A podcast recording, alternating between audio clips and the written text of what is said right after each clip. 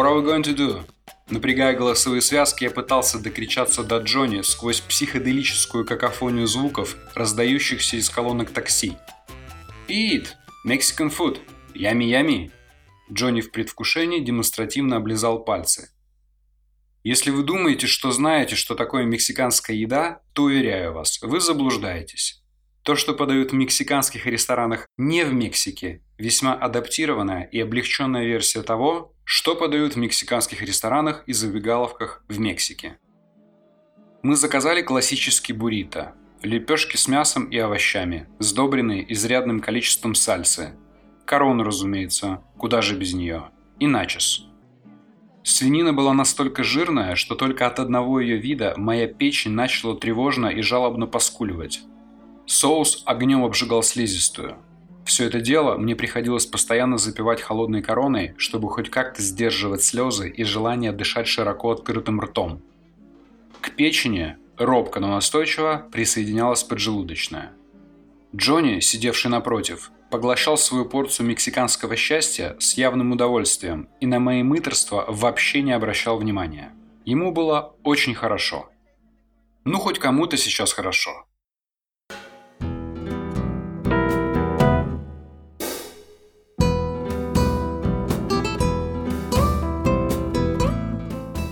Глядя на довольного Джонни, аппетитно уплетающего свое огненно-холестериновое буррито, я подумал о том, что он мне напоминает сумасшедшего географа из романа «Золотой теленок», который неожиданно тронулся головой, не найдя на карте Берингового пролива. В дурдоме географ периодически кричал «На волю! В пампасы!». Я думал о том, что бездумным загулом Джонни больше всего подходит вот этот страдальческий крик эпиграф – за три с половиной года он жутко устал от бесконечного бега по кругу в железной коробке. А ему очень хотелось на волю. Хотелось скакать на потном мустанге сквозь заросли. Ему, Джонни, как и географу, были известны такие просторы, о которых обычные, занятые скучными делами люди даже не подозревают.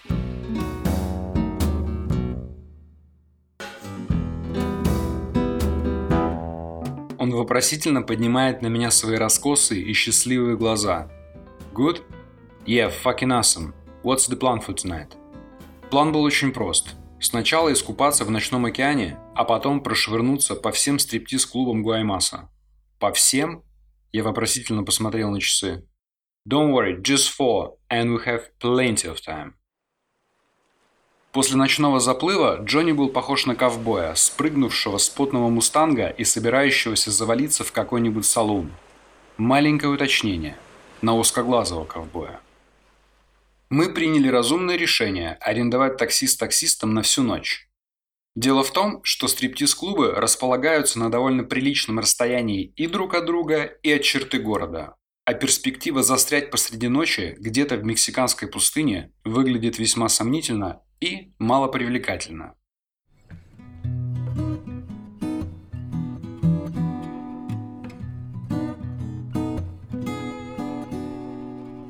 Откровенно говоря, я не самый большой специалист в вопросе стриптиз-клубов, но мне было с чем сравнивать. К моменту повествования я уже имел удовольствие побывать в одном из самых крутых стриптиз-клубов в Новом Орлеане на Бурбан-стрит. В Орлеане все very posh и fancy-пенси. Стриптизерки как на подбор, словно с обложки плейбоя или пентхауза. Но это все лирика. Главное отличие, на мой взгляд, заключается в том, что мексиканская пустыня даже отдаленно не напоминает центр Нового Орлеана.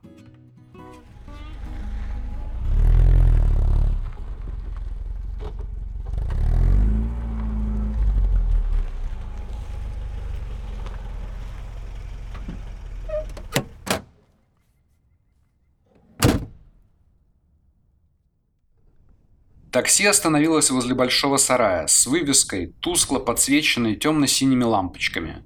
Вокруг была пустыня и огромные кактусы. Темно, как... Ну, вы сами знаете где.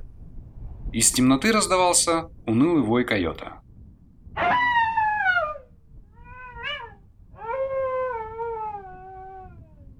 И вот здесь надо ставить точку, разворачиваться и отправляться обратно на корабль. Спасибо за буррито, все было очень вкусно. Джонни, it a Yeah, spooky. Oh, fuck off, flatface. Русские не сдаются. Let's go.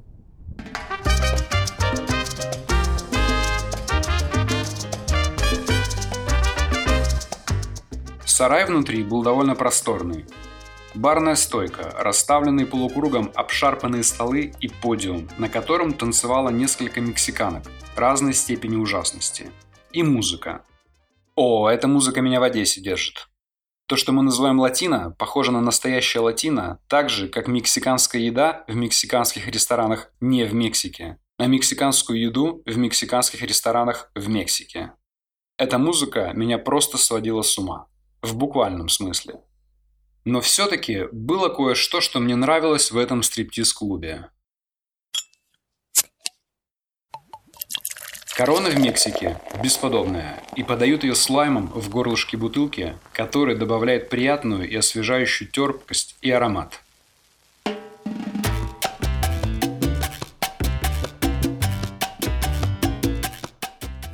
Как гласит известная поговорка, не бывает некрасивых женщин, а бывает мало водки. Через час мое настроение стало более благодушным. Обшарпанные стены сарая слегка поддернулись романтичным киношным флером. И я представлял, что мы с Джонни бухаем в баре Тити Твистер. Кто не помнит, так назывался бар в фильме «От заката до рассвета». А мексиканские стриптизерки, еще час назад подходившие под категорию «разная степень ужасности», все больше и больше становились похожими на Сальму Хаек. Мы всю ночь весело катались по стриптиз-клубам Гуаймаса. Катались действительно весело, горлопанили мексиканские песни, гоняли по встречке, превышали скорость, а потому что таксист, скотина, бухал вместе с нами и за наш счет. Джонни сказал, что это нормально, и тут так принято, я пытался не поверить, но мне уже было все равно. У меня тоже был потный мустанг, на котором я скакал сквозь заросли. Прямиком в пампасы. Несложно догадаться, что самые красивые барышни были в четвертом стриптиз-клубе. Ну, просто королевы. Здесь мы старательно пытались потратить все, что у нас осталось. Угощали выпивкой каких-то мексиканских пастухов, заказывали private dance с королевами. Короче, все были довольны, особенно таксист.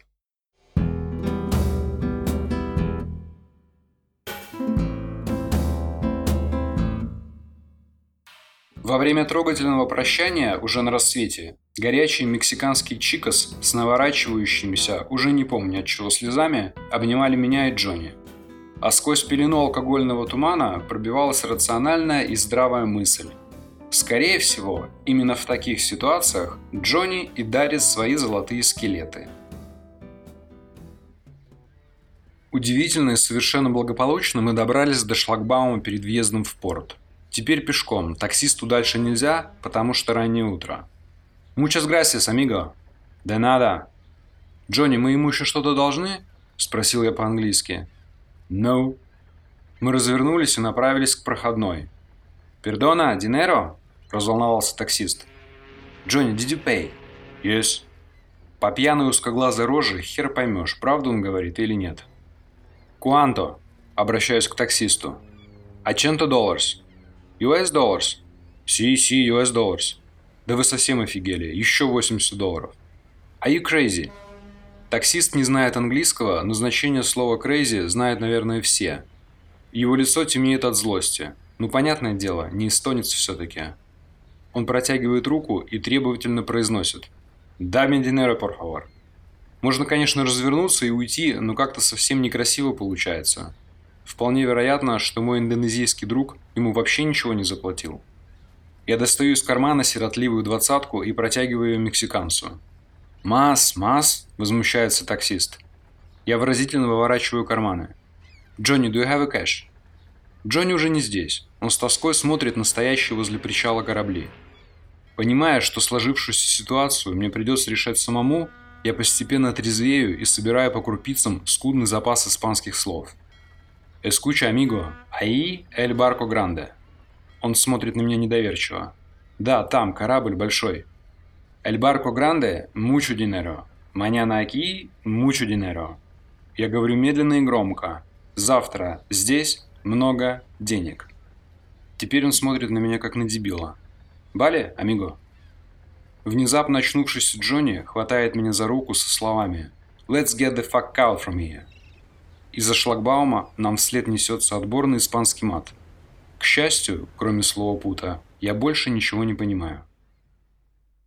Моя вахта началась через несколько часов.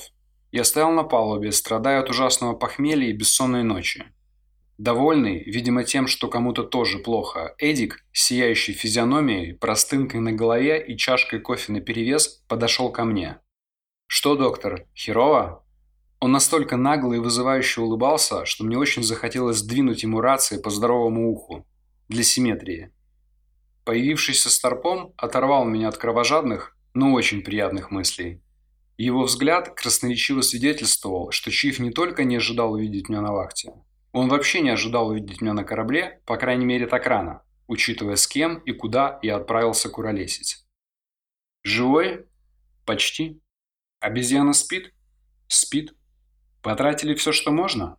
Я нет. А он? А он, как обычно, еще мне сотню должен. Бля, как так можно жить? Как говорил один мой товарищ, такого понятия, как есть деньги, не существует. Денег либо нет, либо нет совсем полагая, что в своих умозаключениях он отнюдь не одинок. К сожалению, мы живем в материальном мире, и без денег в материальном мире никуда и вообще никак. Но ситуация усугубляется тем, что мы живем не просто в материальном мире, а в мире, где стимулируется формирование психологии постоянно увеличивающегося потребления. У нас есть иллюзия свободы выбора. Мы наивно полагаем, что можем не участвовать в этой, на самом деле, бессмысленной гонке за материальными плюшками, которые, когда наступит день X, а этот день наступит у каждого из нас, мы просто оставим здесь. Задумайтесь на минуту. Если верить официальным данным, планета Земля существует 4,5 миллиарда лет. Homo sapiens, как полагают, появился 200 тысяч лет назад. Средняя продолжительность жизни современного человека в зависимости от места проживания составляет, ну давайте округлим до какой-нибудь удобоваримой цифры, например, 70. Среднестатистические 70 лет выглядят довольно жалко даже по сравнению с двумя стами тысячами. А в контексте 4,5 миллиардов об этом даже как-то некорректно думать. Мы чрезвычайно трепетно, по крайней мере большинство из нас, относимся к этой всего лишь двузначной цифре. Это невероятно важное чувство человеческой «нет-нет, моей жизни», помноженное на самосожаление. Как сказал Дэвид Герберт Лоуренс, и не встречал в природе жалости к себе. Любая птаха, коль с ветки упадет, закоченев от стужи, не испытает жалости к себе. Кстати, если эту двузначную цифру умножить на самосожаление, она все равно не увеличится. Так на что мы тратим большую часть этого числа? На постоянно увеличивающееся потребление того, что нам на самом деле нафиг не нужно – а иллюзия свободы выбора, о которой я упоминал ранее, заключается в том, что если мы захотим вырваться из этой бессмысленной гонки, то резко станем асоциальными и даже никому не нужными. Два парня, стучавшиеся в каюту Джонни, не собирались становиться ни асоциальными, ни никому не нужными. Я уверен, что они об этом даже не задумывались. Им нравилось потреблять, они хотели потреблять, и они хотели потреблять как можно больше. А для этого им нужны были деньги – много денег.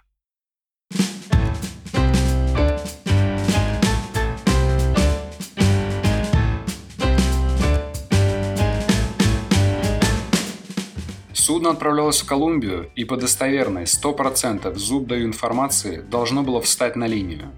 Встать на линию обозначает один и тот же маршрут на протяжении довольно длительного времени. Джонни за три с половиной года исколесил, или, правильно было бы сказать, исходил, все западное и восточное побережье обеих Америк, вдоль и поперек. Боров и Хачик справедливо полагали, что Джонни сможет их познакомить с нужными людьми в Колумбии. Медельинский картель и картель Кали уже давно стали историей. Кроме того, насколько я помню, оба картеля занимались кокаином. Но мир же не без добрых людей, особенно в Колумбии. Джонни познакомил их с теми, с кем они очень хотели познакомиться. Им дали тестовую, очень маленькую по меркам картеля партию, которую они должны были доставить в Новый Орлеан и передать американским дилерам. Колумбийцы сфотографировали их паспорта с местом прописки, ну так, чисто на всякий случай. Как рассказывал очевидец, все были настроены на продолжительное и взаимовыгодное сотрудничество. На пробу им дали всего ничего. 3 килограмма чистейшего бурого колумбийского герыча.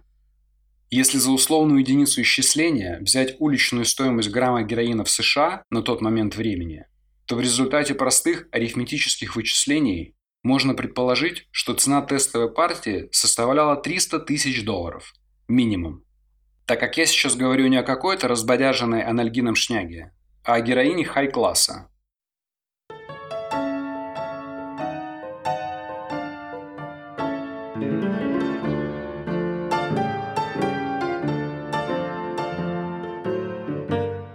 После прибытия в Новый Орлеан выяснилось, что что-то пошло не так.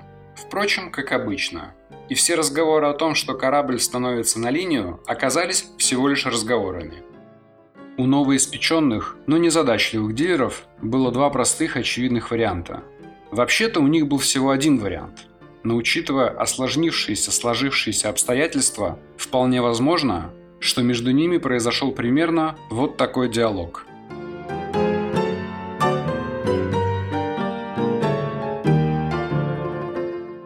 У нас прекрасные стартовые позиции. 3 килограмма колумбийского героина, который мы должны передать американским дилерам. И в итоге так и остаться всего лишь с одной зарплатой. Но мы можем не отдавать героин американским дилерам.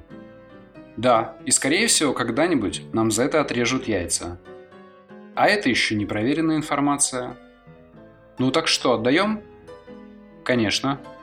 А деньги? Да пошли не все. Конечно. Пятом эпизоде.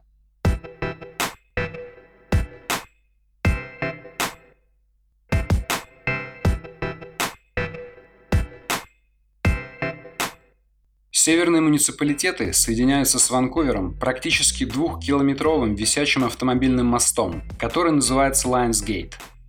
Под мостом особенно оживленный трафик и очень сильное течение – я знал об этом. Старпом, как предусмотрительный второй пилот, меня об этом предупредил заранее. Но знать это одно, а держать на курсе 170-метровый корабль водоизмещением 27 тысяч тонн – совсем другое и весьма специфическое удовольствие.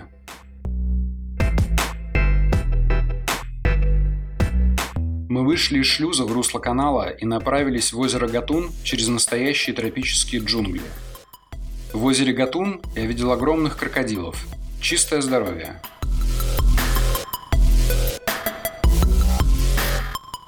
После окончания швартовки лоцман, попрощавшись со всеми, повернулся ко мне и сказал «Well done, thanks». Ну, хоть кто-то оценил. Мелочь, но тем не менее приятно и полезно для поддержания бодрости и всего остального. Особенно, когда на причале нас снова ждут черные таможенники. Они приехали делать тесты.